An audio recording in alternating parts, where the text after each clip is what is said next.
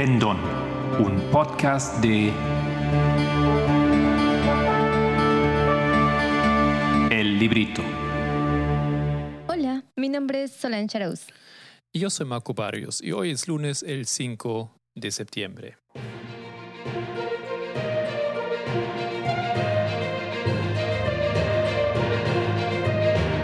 Los temas del movimiento.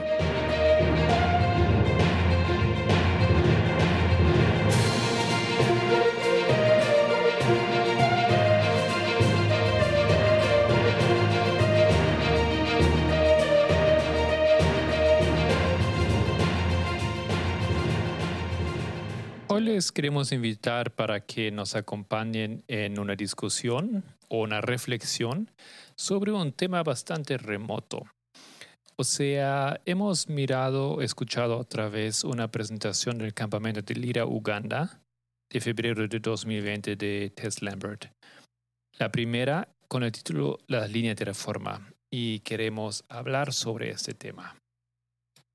Sed bienvenidos.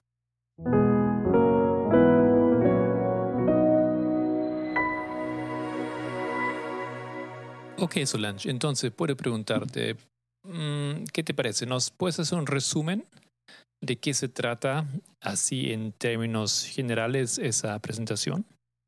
Claro, déjame intentarlo. Vamos a, vamos a hablar en esta presentación de las líneas de reforma y cómo es que ellas sustentan el argumento, los argumentos en los cuales tenemos el fundamento de nuestra fe. Y estos argumentos, este fundamento, perdón, van a, van a contrarrestar o van a defender la verdad eh, en base a, la solidez que ellos representan, pero en contra de teorías conspirativas, en contra de malas enseñanzas, de una metodología errada. Todos esos errores van a saltar a reflejarse a saltar a resaltarse aquí em, de acuerdo a las líneas de reforma, que son el, el hilo conductor en nuestro mensaje. Muy bien, pero para mí personalmente me faltaría un poco más información específica. Entonces, tal vez puedes eh, ayudar a recordarme ¿Por qué Tess en 2020 toca ese tema? ¿Por qué él elige como la primera presentación de ese campamento ahí la línea de reforma? Bueno, nosotros tenemos que remontarnos un poquito para responder esa pregunta a lo que aconteció en Alemania, en el campal, en el último campal de Alemania, donde vemos la salida de, de Future for America del movimiento. Antes que continúes, entonces, Estamos hablando de septiembre de 2019, ¿no es cierto? El, ese campal o ese campamento internacional en Alemania. Sí, exactamente. El último campamento internacional del movimiento antes de la pandemia en Alemania. Antes de 2019, FFA sale, de, sale del movimiento y después de su salida, lo que acontece es una serie de ataques abiertos contra los líderes, contra Perminder, contra Tess, contra, bueno, ellos en, realidad contra el trabajo que ellos están haciendo. Y después de que pasó el 11 de septiembre, pues hubieron más ataques porque no, para, para muchos era como que no pasó nada, no se vio nada, ¿no? Entonces, bueno, de ahí se empezaron a levantar teorías conspirativas, empezaron a levantar argumentos como que el mensaje no tiene, no tiene nada que ver, nadie entiende lo que pasa, no, no, es, no es verdad o algo así. Y entonces la anciana Tess el, y el anciano Parminder, estando en Uganda, ellos presentan todos los argumentos que se han presentado en la escuela de Uganda del 2020, en enero de 2020, todos los argumentos y van refutando uno por uno en toda esa escuela. Y cuando llegan a este campamento de Lira, ellos hacen como un resumen donde a través de las líneas de reforma muestran desde el comienzo, desde, los, desde el modelo que fue enseñado por el anciano Jeff, las líneas de reforma, ¿cómo es que los argumentos o las acusaciones o las teorías conspirativas levantadas en contra del mensaje se refutan? Y el argumento estaba, en este caso era como algo que no se aceptaba, era como el cambio de lideranza que fue fuerte y que realmente ya para 2019 ya eso fue notorio y mm, ya todo el movimiento tuvo que haber tomado un, escogido su líder, digamos, ¿no? A ver qué camino seguir. Pequeña corrección, tú dijiste que la división se dio antes de 2019, pero creo que querías decir en 2019, ¿no es cierto? A raíz de ese campamento en Alemania. Sí, pero mm, fue poco antes del 11 de, de noviembre, 9 de noviembre, perdón. Sí, claro, fue bastante antes, ¿no? Fue en septiembre. Sí, exacto. Ok, em, entonces déjame resumir si te entendí bien. Em, entonces, ese campamento en, en Uganda em, responde a los argumentos que se estaban haciendo, se estaban levantando en contra de nuestro movimiento. y tratando de argumentar también o eh, tomando en cuenta la línea de reforma, tratando de hacer argumentos entre comillas proféticos, ¿no es cierto? Entonces ahí responden ellos. ¿Y por qué la línea de reforma juega un papel tan importante o tan clave? Porque solamente a través de la línea de reforma, el orden de los hitos que nos fueron dados y que también el anciano Jeff enseñó por mucho tiempo, ahí tú puedes ver y entender la historia. Y creo que es un argumento em, que está fijo en la, en la Biblia y no lo puedes refutar. Entonces es importante poderlo ver en la línea de reforma. ¿Cuál de los dos argumentos? Colocarlos en una línea de reforma y a ver si de verdad cumplen con los requisitos y llegan a ser consistentes. Y aquí lo que se demuestra, lo que la, anciana Tess demuestra es la inconsistencia que hay en el mensaje o en los argumentos de Future for America de ese tiempo. ¿Puedo dar un ejemplo? Jeff decía a esas alturas que 2019 Daniel se levantaría. Daniel, no, disculpa, el ángel de Daniel 12, versículo 1 se levantaría y se terminaría el tiempo de gracia. ¿No es cierto? Y bueno, eso fue muy impactante y fue una, una bueno, idea muy fuerte que él lo demostró en las líneas. Pero si tú lo haces, em, si tú colocas las líneas de reforma paralelas y tú ves que este evento en 2019 corresponde o a qué hito o evento corresponde, ¿en, en qué línea tenemos que mirar para ver la paralela? Pienso que tenemos que mirar las líneas alfa y las líneas omegas del Israel moderno. Y si no nos queda claro, si no nos es tan fácil verlo ahí, entonces tendríamos que verlo en Israel antiguo. Sí, eh, específicamente yo diría tienes que mirar solamente la línea omega de Israel antiguo, ¿no? Porque em, esa es la línea de éxito y nuestra línea es una línea de éxito, ¿no es cierto? Exactamente, tienes que lograr paralelar las líneas de falla, que serían las líneas alfas, tanto del Israel antiguo como el Israel moderno, y paralelarlas o compararlas y contrastarlas con lo que son las líneas em, omegas del Israel antiguo y del Israel moderno. Pero como nosotros estamos en pleno desarrollo de la línea em, de éxito del, Israel moderno, entonces tendríamos que mirar hacia la línea de Israel antiguo y entenderla. Ok, y como 2019 em, corresponde con la cruz en la línea em, eh, de antiguo Israel, la línea omega, entonces Tal vez en un primer lugar suena que es una línea que, o un evento que corresponde, ¿no es cierto? En la luz, el juicio, ahí es, se cierre la gracia para los judíos. Pero claro, si miras bien esa historia, no, no terminó ahí la historia para los judíos ni siquiera, ¿no? Porque había Pentecostés, había tiempo para arrepentirse para los fariseos después todavía. Y entonces esos son los detalles que son em, que ahora Tess estaba elaborando en esa presentación, que tenemos que conducir nuestro argumento a base de una metodología consistente y las líneas nos ayudan y nos guían.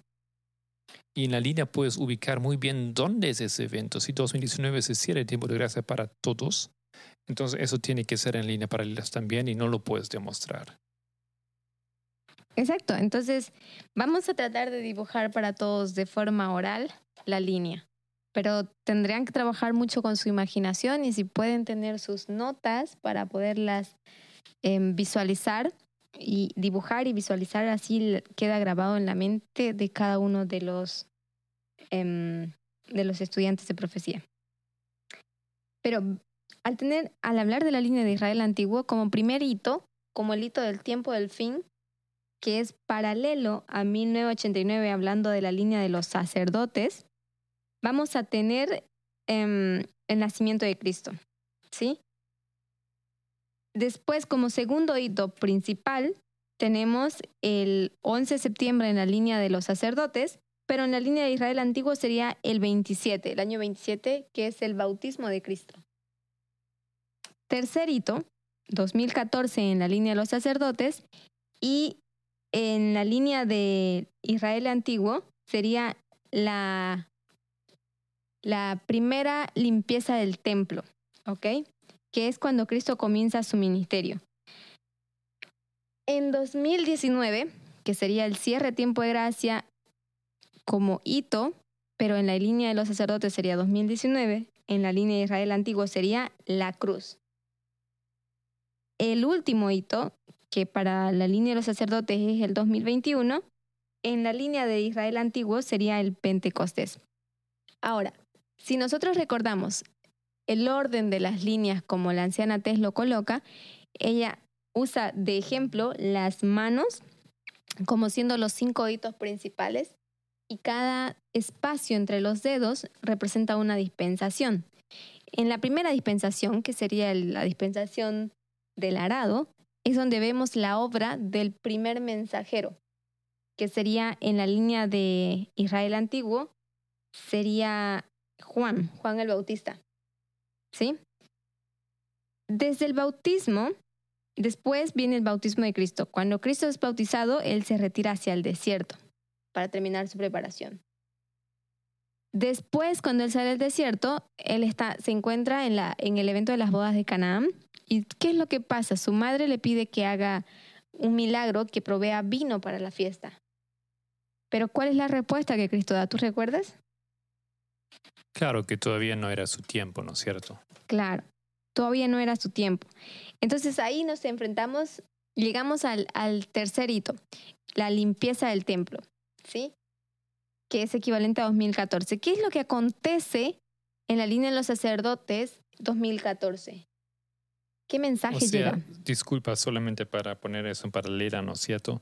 Entonces, ahí vemos que el segundo mensajero ya está, ¿no es cierto? Pero todavía no trabaja. No entra, su obra no comenzó. Exacto. Y si ponemos eso en nuestra línea, también vemos esto. También ya estaba. Sí, pero si recuerdas en nuestra línea, ¿cuál era el mensaje en 2014? Estamos en el 2014 o antes de 2014. Para 2014, ¿cuál era el mensaje de prueba? Hazme recordar. Tiempo. Era un mensaje de tiempo, ¿no? Sí, claro. ¿No? El, el, el mensaje que vino del grupo de Pamenda, de Pamenda mismo, ¿no es cierto? Que eso iba a ser la ley dominical. Exactamente. Es un mensaje de tiempo, pero no solamente es un mensaje de tiempo, sino que podemos reconocer que ese mensaje no venía del primer mensajero, venía del segundo mensajero. Entonces estaba marcando claramente una transición y ese mensaje fue rechazado por algunos y por otros fue aceptado. Entonces vemos en ese hito que en, en la línea de Israel antiguo, que sería la primera limpieza del templo, también vemos como el comienzo de la obra de Cristo, del ministerio de Cristo. Entonces, ahí se marca también la transición entre Juan y Cristo. ¿Me sigues? Sí, claro que sí. Am, y otra cosa que tal vez marca esa transición entonces es que, pues, el primer, la primera fase, ¿no es cierto?, del nacimiento de Juan de Cristo hasta la primera limpieza del templo, es una línea de reforma. Tal vez a veces eso queda un poco, cae un poco debajo de la mesa. Es una línea de reforma, es parte de la línea de reforma, es donde Dios usa y levantó un mensajero. Pero el mensaje no está completamente correcto. El mensaje de Juan. ¿Y dónde estaba el error? ¿Recuerdas?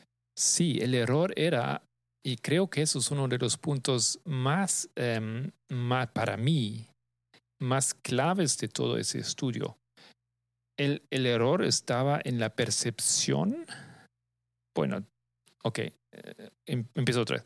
Estaba en la percepción de lo que es, cómo se ve el reino de Dios.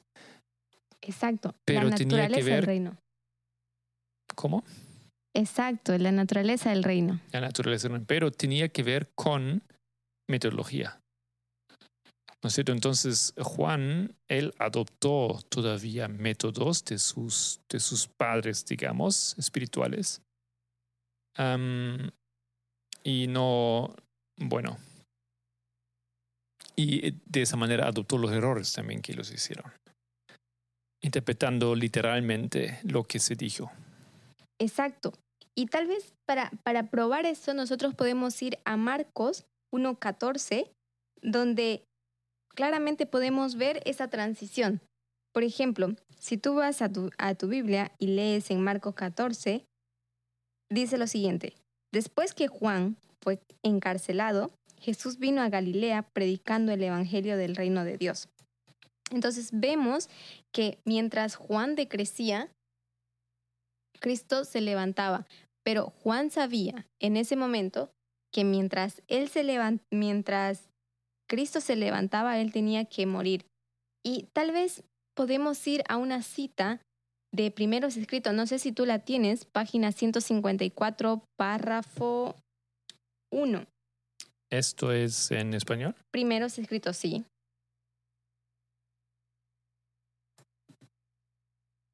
¿La tienes? Otra vez me repite la página. 153 en español sería punto 4. Ok. Am, Juan inf- informó ahí. Sí, es, esto es de Elena White, ¿no? Sí, Juan informó a sus discípulos que Jesús era el Mesías prometido, el Salvador del mundo. Mientras terminaba su obra, enseñó a sus discípulos a mirar a Jesús y seguirlo como el gran maestro. La vida de Juan estuvo cargada de tristeza y abnegación. Anunció el primer advenimiento de Cristo, pero no se le permitió presenciar sus milagros ni gozar el poder que el Señor manifestó. Juan sabía que debía morir cuando Jesús asumiese las funciones de maestro. Rara vez se oyó su voz fuera del desierto. Hacía vida solitaria.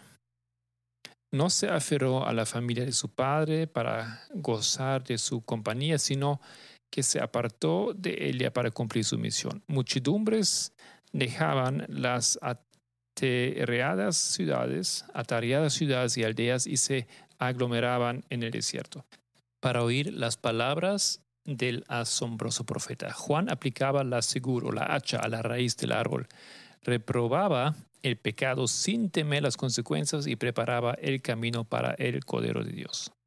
Exacto. Entonces, esta cita nos muestra y nos prueba lo que dice en, en Marcos 1.14, ¿no?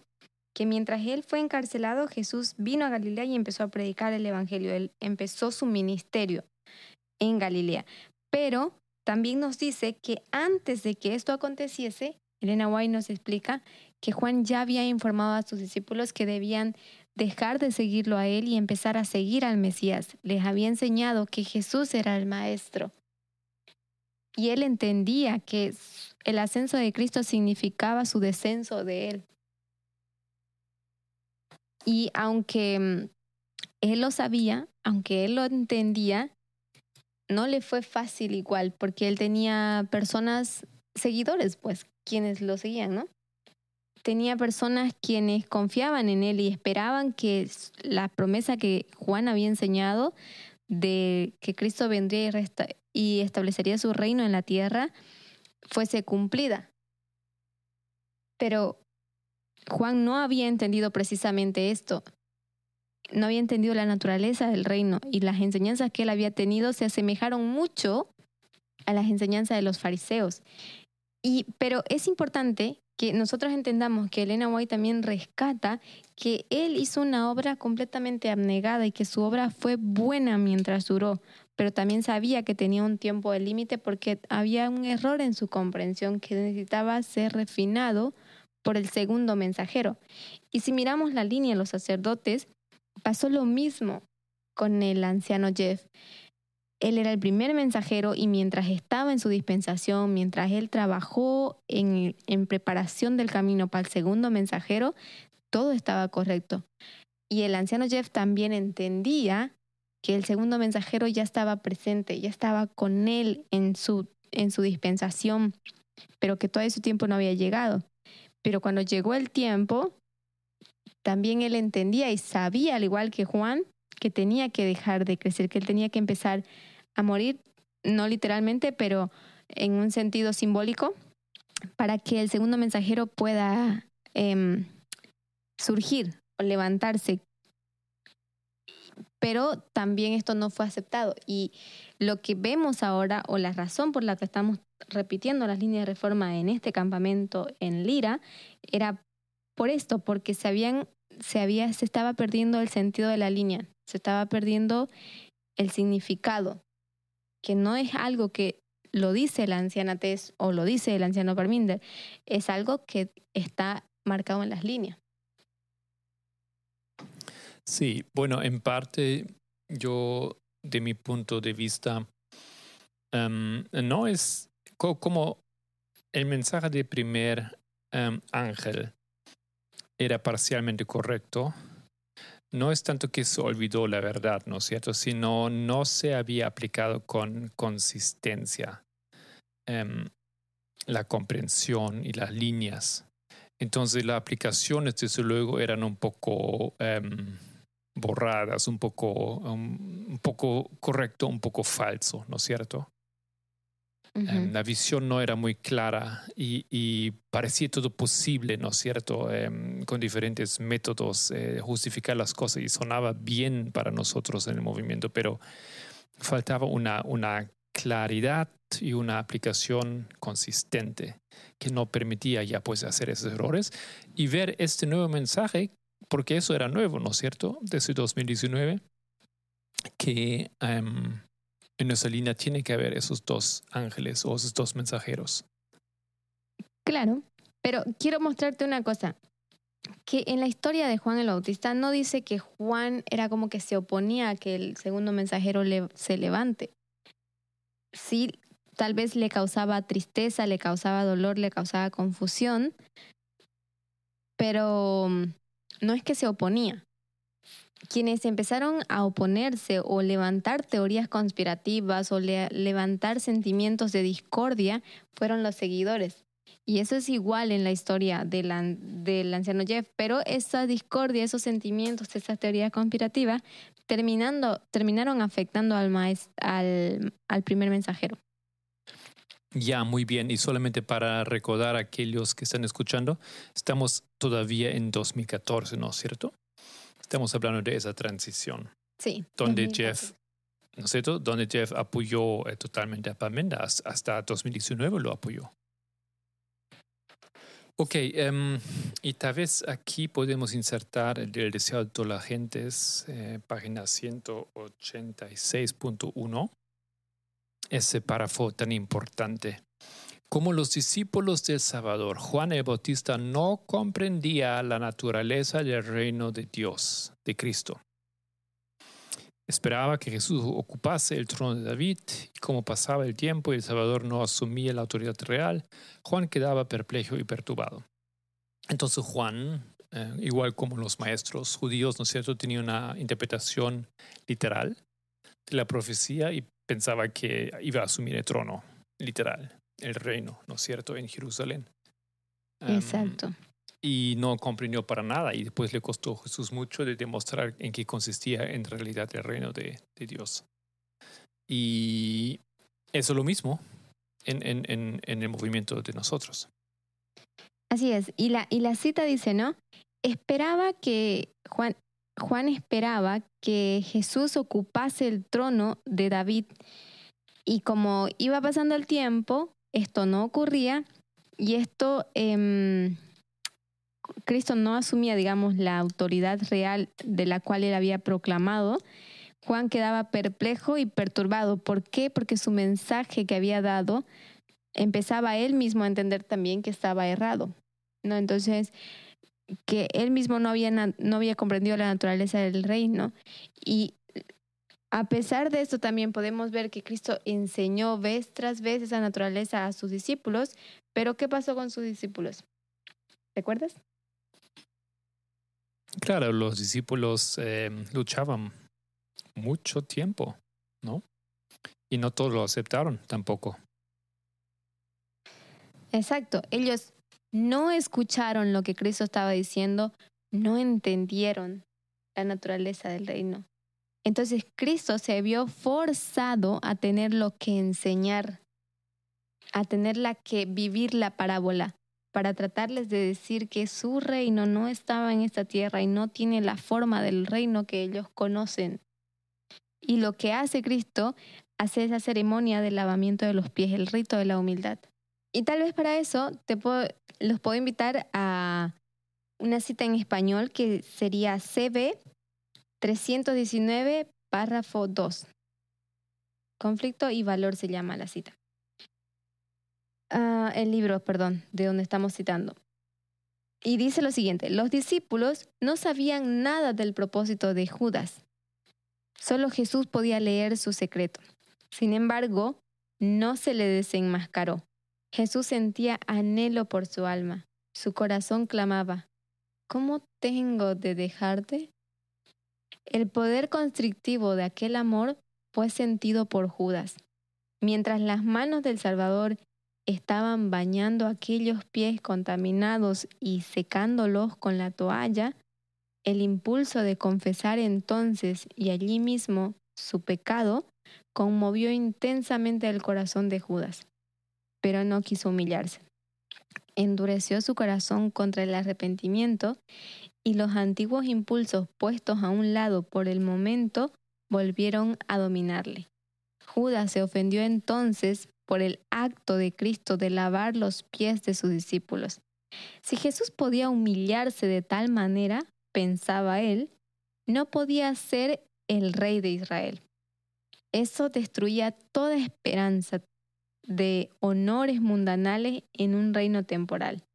Judas quedó convencido de que no había nada que ganar siguiendo a Cristo. Fue poseído por un demonio y resolvió completar la obra que había convenido hacer, entregar a su Señor. Entonces, como vemos, en el ministerio de Cristo, desde la limpieza del templo, cuando Él trabajó para enseñar a sus discípulos, todas las enseñanzas que Él venía dando, no fueron comprendidas. Los discípulos no la oyeron porque no pudieron sacarse de sus mentes esa, esas enseñanzas del primer mensajero de la naturaleza del reino, de que Cristo vendría y establecería su reino. Y cuando se, ya, ya se acerca el tiempo de cumplir con la obra de Cristo en la tierra, que era el sacrificio, la cruz, entonces Cristo se vio en la necesidad de enseñárselos de forma eh, activa. Tenía que mostrarles cómo era el reino de Dios y era semejante a un siervo. Y esto en Judas causó como una decepción. Causó, causó que él se ofenda por esta situación y pensar que, eh, que no puede obtener ventaja del reino de Dios, de, Cristo, siguiendo a Cristo como su maestro, no, no puede sacar ventaja, no puede ganar honores. Entonces él me llama la atención la cita porque Elena White dice que realmente el trato que Cristo le dio y ese ese anhelo en el corazón de Cristo de cómo puedo yo dejarte, cómo puedo yo perderte, lo conmovió, él lo sintió, pero no quiso humillar su corazón. Bueno, estamos entonces en el hito de la cruz, ¿no es cierto? ¿Me puedes confirmar? Sí, estamos ahora en el hito de la cruz. Ok, y ahí lo que queda claro es que hay dos grupos ya. Y esto es, en nuestra línea es 2019, ¿correcto? Sí. Entonces estamos comparando aquí esas dos líneas omega. Ok. Entonces, si estamos hablando de Judas y los discípulos, entonces estamos hablando en nuestro movimiento de dos grupos. Y esto fue pues cuando presentaron ese campamento un, un tema em, muy presente. Ok. em, y lo, que yo dije antes y que me pareció tan interesante, eh, impactante realmente y bello a la vez, es que conocemos las paralelas. El punto clave ahí en la cruz es que no habían entendido el reino de Cristo, la naturaleza del reino, como dijiste, ¿no es cierto? Correcto. Y em, podemos aquí leer un texto que es el conflicto de los siglos. A ver, eso sería en español, en la página 406, segundo párrafo. ¿En inglés cuál sería? En inglés sería 410.1. Estos son, creo que, párrafos muy importantes para nosotros porque hablan de los 2300 días y la historia milerista. Y, pero cuando lo paralela con la historia de los judíos, dice las 70 semanas o 490 años les tocaban especialmente a los judíos. Al fin del periodo, la nación selló su rechazamiento de Cristo con la persecución de sus discípulos. Los apóstoles se volvieron hacia los gentiles en el año 34 de nuestra era. Habiendo terminado entonces los 490 primeros años de los 2300, quedaban aún 1810 años. Entonces, simplemente lo que quería eh, aquí apuntar, ¿no es cierto? Elena White no solamente conecta las dos líneas, la línea de los mileristas con la línea de, de Cristo, sino también em, los eventos, los mismos eventos. El rechazamiento de Cristo se produjo o se, se evidenció en, en el hito de la cruz, en el año 31, ¿no es cierto?, después de Cristo. Y esto, esto es la paralela que Elena White hace aquí en ese texto. Si uno lee con cuidado, ¿no es cierto? Tú puedes ver realmente cómo ella paralela esos, esos, esos hitos.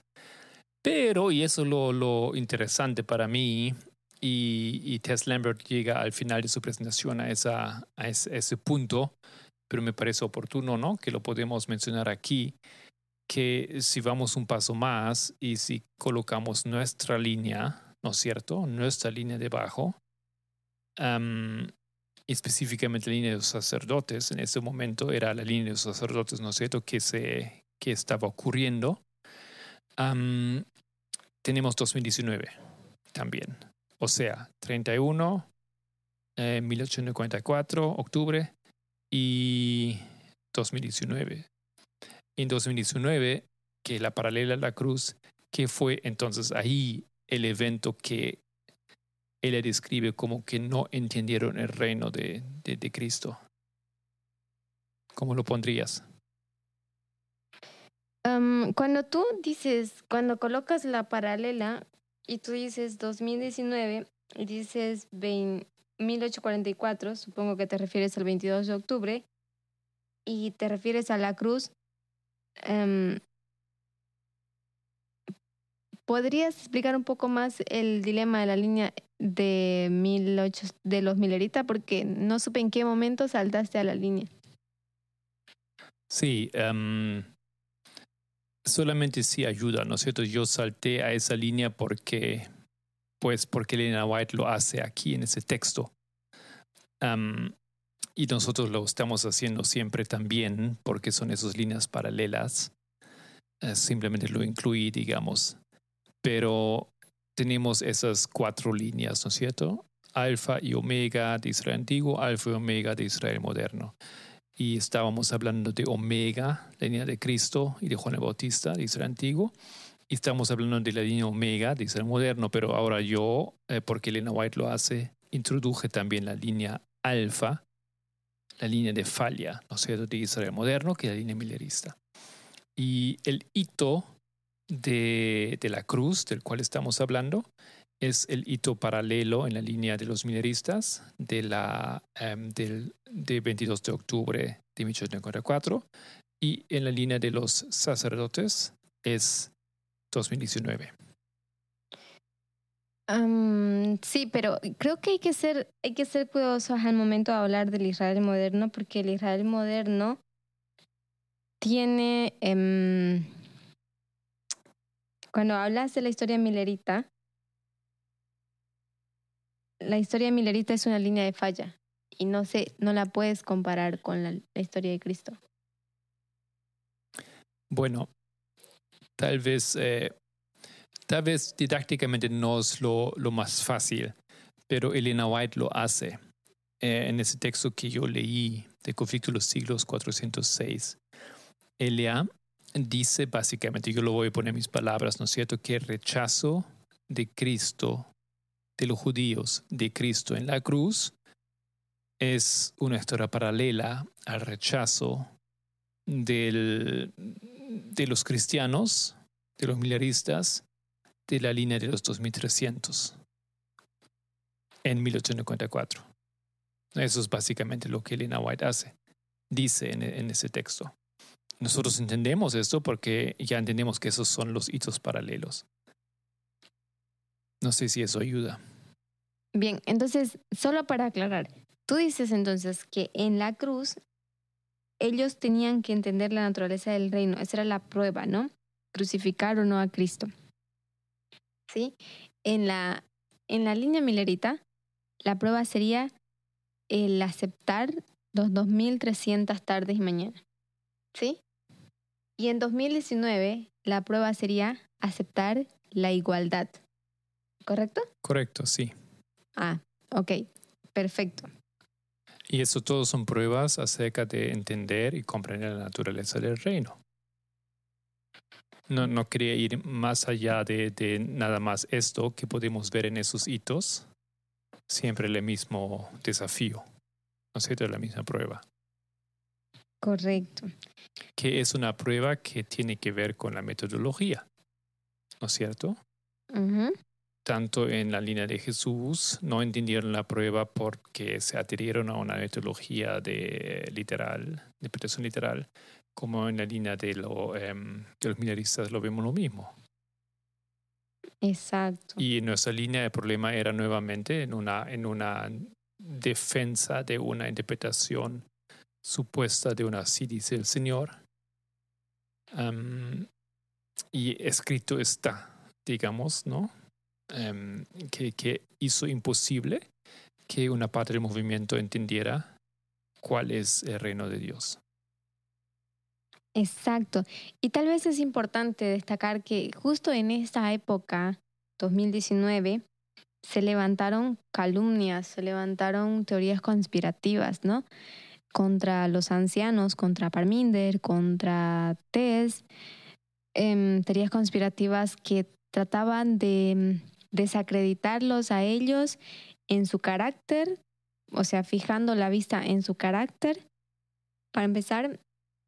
Y mm, ah, tal vez otro factor, ¿te recuerdas? Sí. Em, su influencia, su reputación de ellos, ¿no? Claro. Em, y ahí para nosotros lo que es importante es que volvemos a las líneas, ¿no es cierto? Esa es otra, otra razón por qué Tess pienso que compartió ese estudio o, o, volvió a ese estudio. Em, lo que nosotros es responder con las líneas, porque ahí lo ves, ahí ves la respuesta. Ahí puedes demostrar si es correcto o no. Si es correcto que, que eh, decir que eh, es un diablo em, o Tess no está eh, estable mentalmente Mira, muéstralo en la línea lo que tú dices. Exactamente.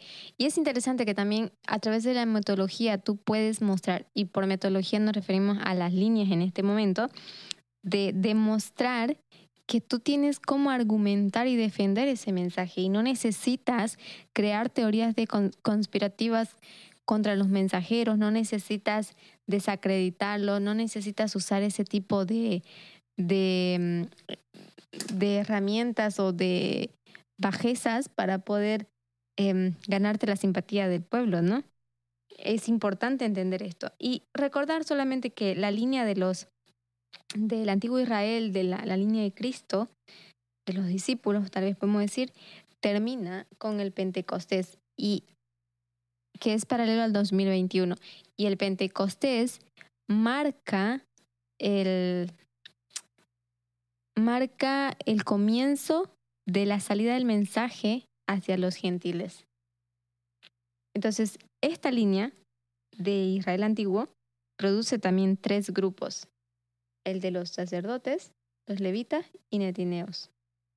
Sí, exactamente. E, eso es muy importante porque esto podemos ver, ¿no? La historia no termina en la cruz, ¿no es cierto? Y eso tal vez era antes un poco difícil para nosotros eh, explicar eso porque la historia evidentemente continúa y es la misma generación, son las mismas personas pero entendiendo que la línea em, eh, funciona en fractales, entonces de repente podríamos explicar esto. Y esto fue algo que recién con em, los, eh, el segundo mensajero nosotros hemos podido explicar. Correcto. También tal vez recordar aquí en este momento que lo que Jeff estaba diciendo a esas alturas es que en 2000, em, corrígeme si estaba mal, pero estoy mal, en 2019 era el cierre de gracia. Y ese cierre de gracia, como lo describe Daniel 12, versículo 1, donde la puerta se cierra, donde no hay para atrás, donde no hay mediador.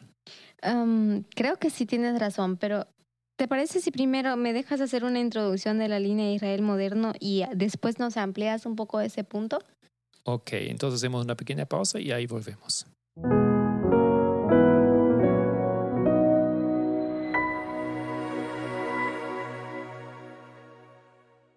Bien, ahora vamos a hacer la introducción entonces al Israel moderno. Esta línea comienza, es, es la línea de los mileritas y comienza el año 1798 cuando el pueblo sale de los 1200 60 años, periodo de oscuridad, periodo de esclavitud. En la línea de, de, mm, de Moisés, que es la paralela en realidad porque es la historia alfa, vemos que el pueblo también sale de Egipto, pero la línea de Moisés no la vamos a tocar ahora. Bien, como primer mensajero, al igual que en la línea de, Israel antiguo, tenemos a Miller, ¿no? Recuerdan ustedes que Miller es quien em, se le, se le otorga la llave de, los, de las profecías con el descubrimiento del principio día por año. Entonces, en paralela al 11 de septiembre o al 27 con la línea de Israel antiguo, tenemos el 19 de abril de 1840. Vemos que el pueblo milerista sufre un chasco ahí, en esa, en esa fecha, en esa dispensación. Y luego, puedo hacer una, una mini intersección. Em, Adelante. Cuando, cuando decimos que Miller descubrió el principio día por año, tal vez hay que clarificar que no es que él, lo descubrió, ¿no es cierto? Porque em, décadas o si no cientos de años antes, protestantes ya habían descubierto eso, ese principio, pero no lo aplicaron y no lo aplicaron de una manera consistente. Y eso sí, Miller lo hizo.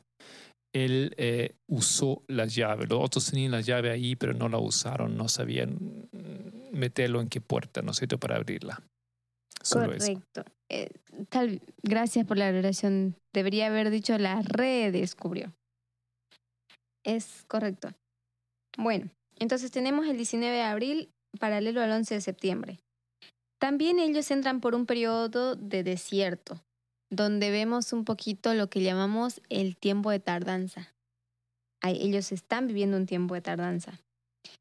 El evento de Canaán en la historia de Cristo se paralela a las cartas que Samuel Snow, ya el segundo mensajero, como empieza a mezclarse o estar con el correr paralelo, se puede decir, desde un cierto punto con el primer mensajero, Samuel Snow ya había comenzado a enseñar el mensaje, a entender el mensaje de la segunda venida de Cristo y entender dónde estaba el error.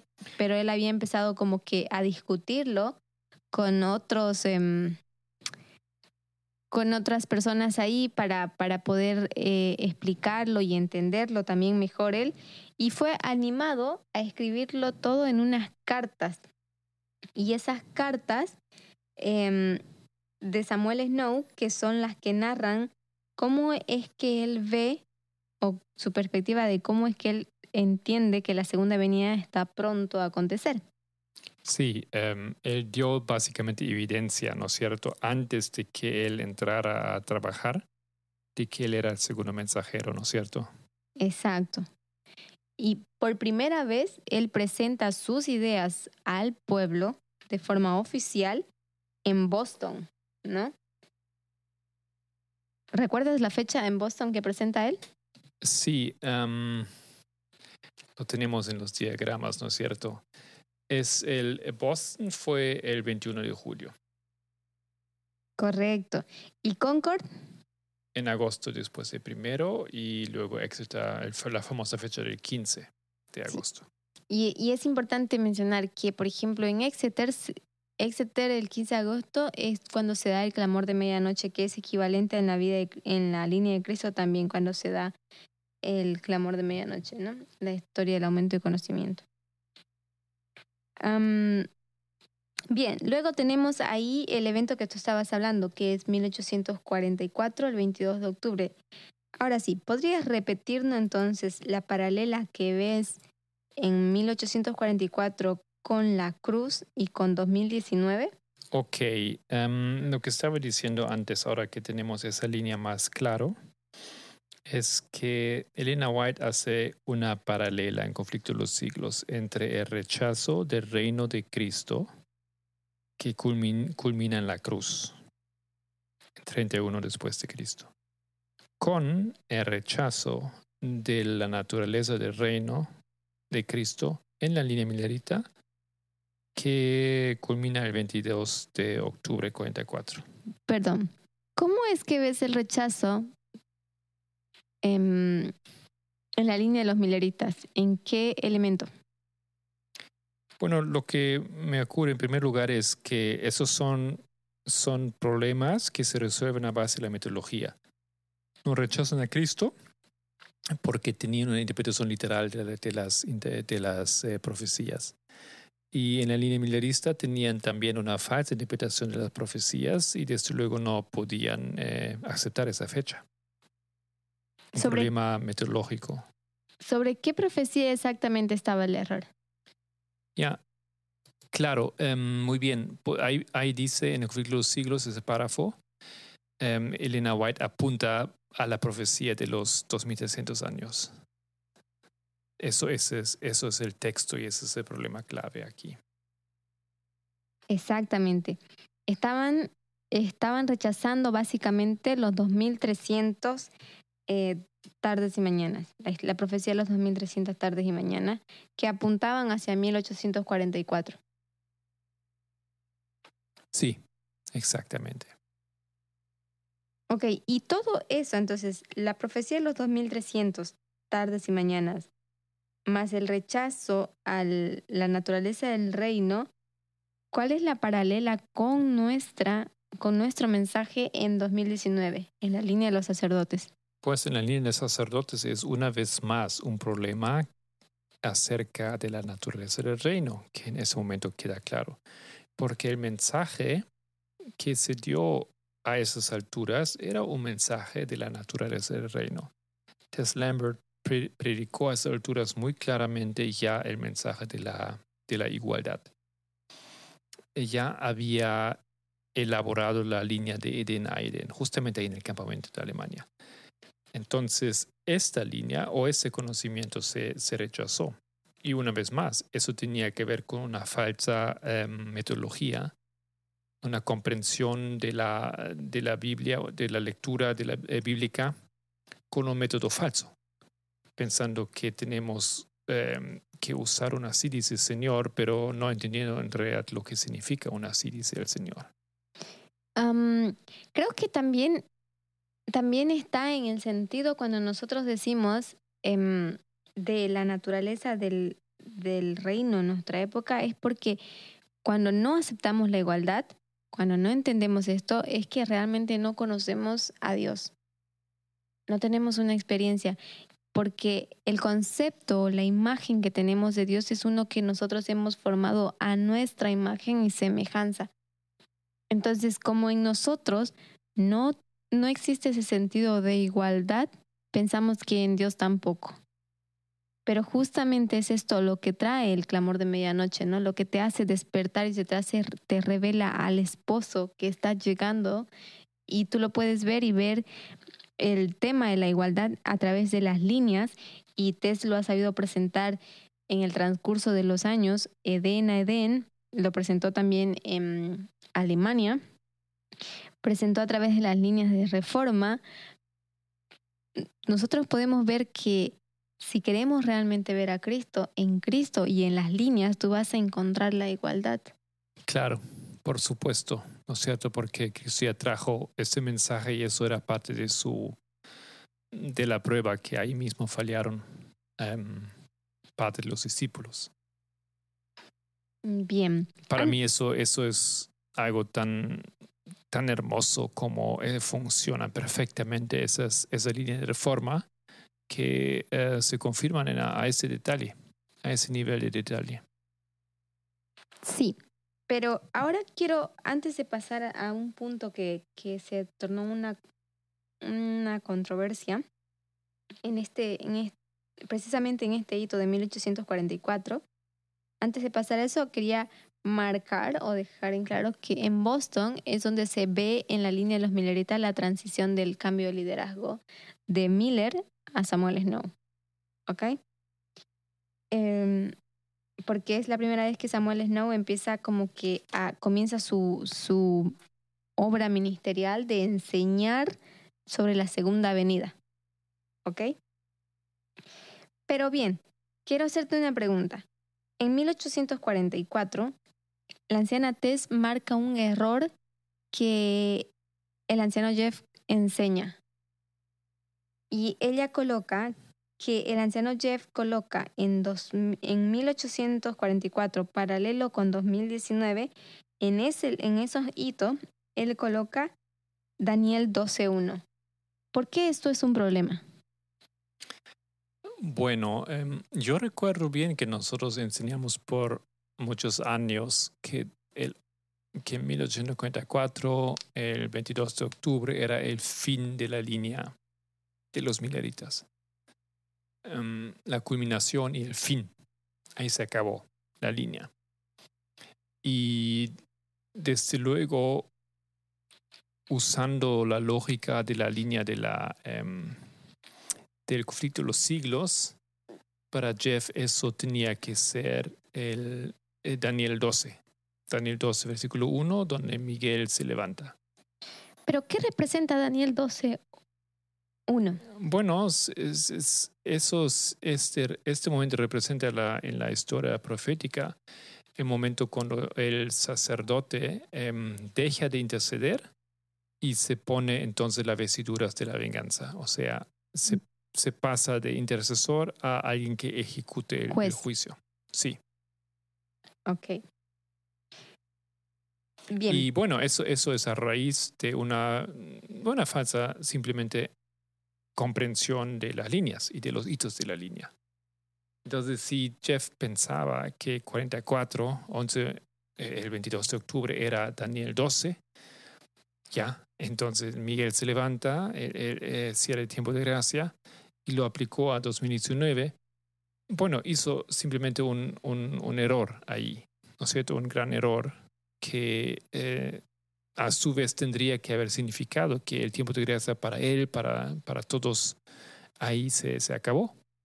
Y antes que continúes, tal vez aquí es importante entender una cosa, que justamente el hito del cierre de tiempo de gracia, los últimos dos hitos, cierre de tiempo de gracia y la segunda venida, son hitos fijos que Elena White ya lo marca, ya ella lo apunta y coloca un texto bíblico como referencia. Ella dice que cierre tiempo de gracia es Daniel 12 y la segunda venida es... em, sí, entonces la segunda venida sería Apocalipsis 22, 11, que dice, el que es injusto sea injusto todavía, y el que es inmundo sea inmundo todavía, y el que es justo practique la justicia todavía, y el que es santo santifíquese todavía.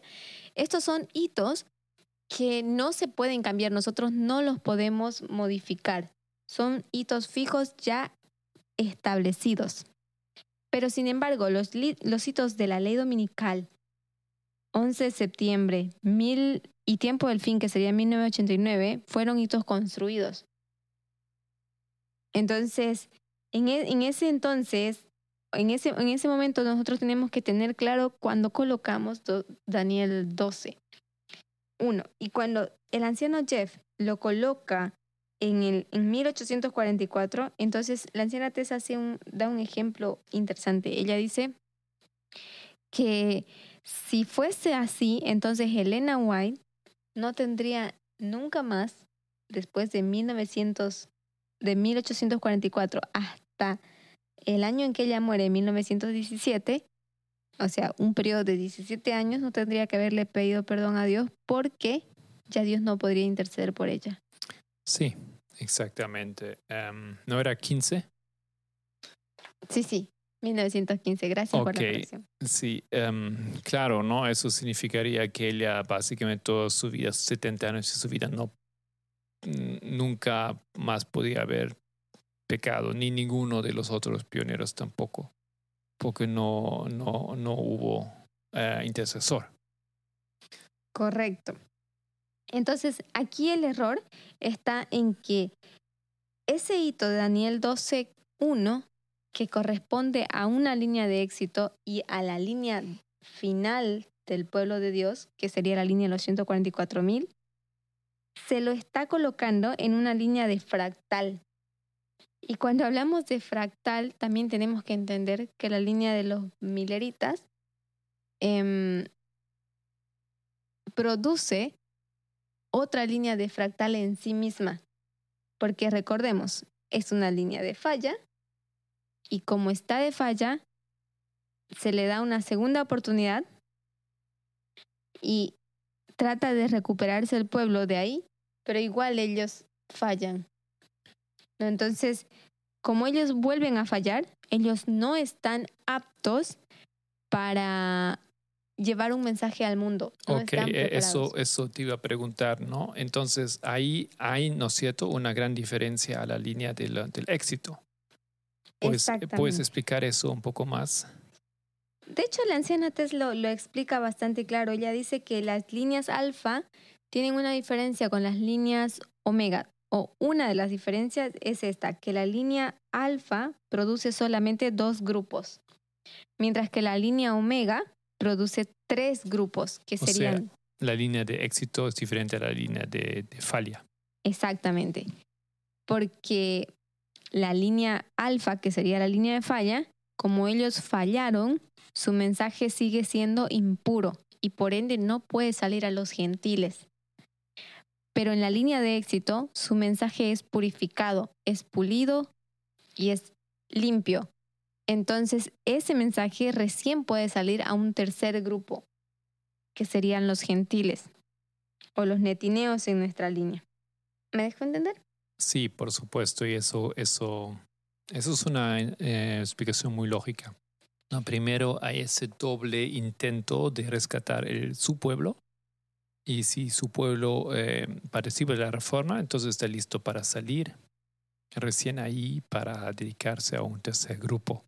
Lo que vimos en la línea de éxito, en la línea omega de Antiguo Israel, en la línea de Cristo, ¿no es cierto?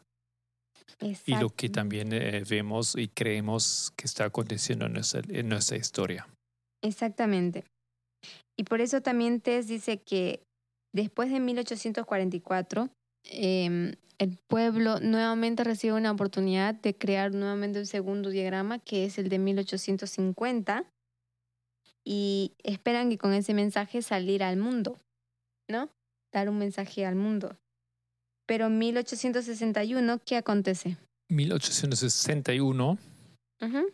claro, eso es, eh, eso es la ley dominical para la línea de los mineristas. O sea, em, yo me voy a la línea o a la explicación que Elena White da en, en primeros escritos. O en, ¿cómo se llama? La segunda parte de esa compilación del libro, Dones Dones- espirituales. Dones Espirituales, em, tomo uno, ¿no es cierto?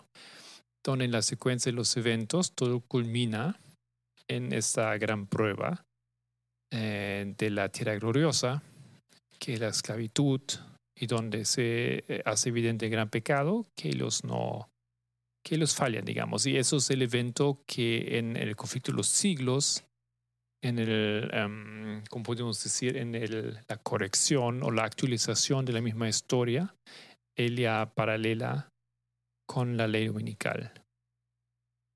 Em, esas dos grandes pruebas que los pueblos fallan y, y desde luego el pueblo adventista y la nación continúa en oscuridad hasta, hasta llegar a nuestro tiempo. Pero, ¿por qué decimos 1960, 1861 y no 63? Ah, 61 es el... em, no recuerdo bien, o, o corrígeme si estoy mal en eso, que comienza la, la guerra civil en Estados Unidos. Ah, sí, tienes razón. Comienza en, en 1961, 1963 es el punto culminante o el Y termina en 65, ¿no? eso termina en mil- 1865. Gracias por recordar. Siempre es bueno hacer un repaso. Bueno, me pareció muy interesante este, eh, repasar esa historia. Eh, sigue habiendo tanta información que em, es válido para nosotros reconocer y poner en, y, recordarnos, ¿cierto?, que estos temas de la igualdad en los cuales nos estamos enfocando, en- en- de lo cual estamos aprendiendo, están directamente relacionados con em, los hitos en línea de reforma y podemos hacer, digamos, este hilo hasta la línea de Cristo. Hay una pregunta aquí que dicen, ¿por qué vemos o cómo es que vemos la en la línea millerista los dos grupos? ¿Quiénes son estos dos grupos que produce la línea millerita? La línea millerita es una línea de reforma para los protestantes. Y se producen esos dos grupos que serían los, los- los protestantes que em, parcialmente siguen al movimiento de Miller y los que realmente entran en el movimiento de Miller. ¿A eso te refieres? Sí, tal vez. Pero tal vez deberíamos, eh, deberíamos mostrarlo como la línea millerita como tal, porque cuando hablamos de la línea millerita como tal, ya no son protestantes en, en el sentido eh, independientes o algo así. Ya ellos son como entran en ese, en ese, en esa línea llamada millerita, ¿no? Sí, sí, esa recuerdas, disculpa, si, si recuerdas, eh, el movimiento de Miller era grande y él predicaba en las grandes iglesias de diferentes denominaciones de Estados Unidos, él y otros predicadores, ¿no es cierto?, sobre la segunda venida. Y esto se extendía hasta dos- 1844. Entonces ahí el movimiento seguía siendo grande. Recién en octubre eh, el movimiento realmente se reduce eh, fuertemente porque pues no vino Cristo como lo habían esperado.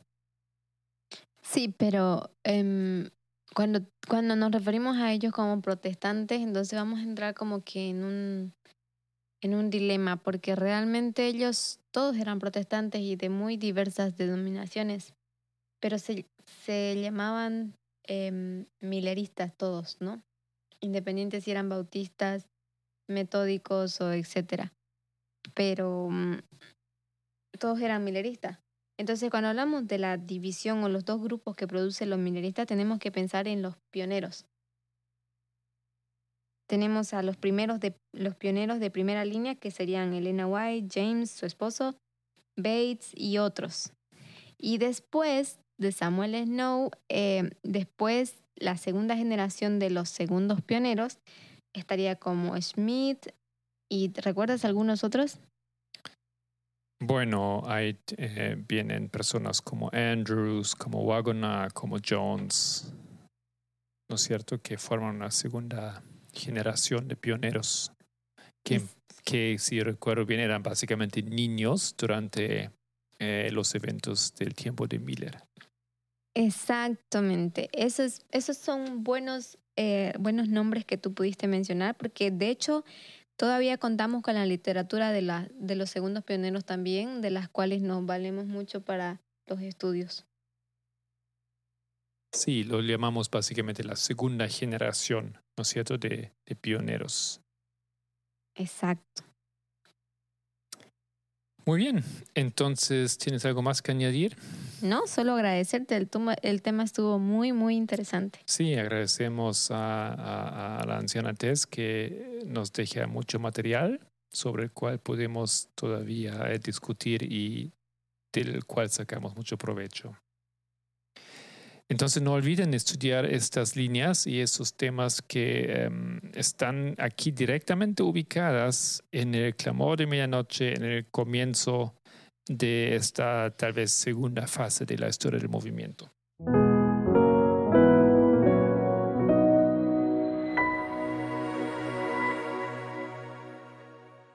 Bueno, en la semana pasada hemos tenido eh, un pequeño estudio el viernes donde hemos hablado en una congregación sobre los eventos, especialmente recientemente en Argentina con el intento de atentado contra em, la vicepresidenta Kirchner y el tema de la misoginia y otros aspectos ahí que, se, que, que eran que son pues muy importantes e interesantes para nosotros porque son eh, testigos de lo que estamos siendo, eh, estamos discutiendo, estamos viendo en el mundo. y luego el sábado Solange continuó con su tema que ha estado ya presentando en el último eh, pequeño campamento que hicimos sobre el pecado de em, la y toda esa historia de los hijos de Noé y las siguientes generaciones.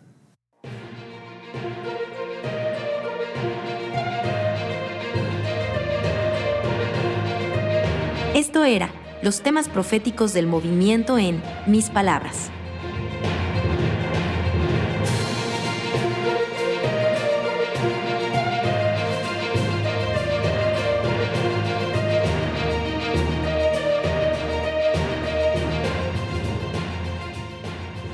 Espero que les haya gustado este podcast y les deseo un feliz comienzo de esta nueva semana. Si quieres profundizar con algunos de los temas, encuéntranos en librito.org. Me despido cordialmente en el nombre de todo el equipo del Pendón. Que Dios le bendiga y hasta la próxima.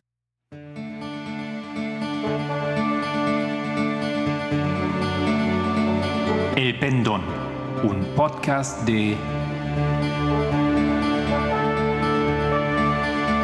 El Librito.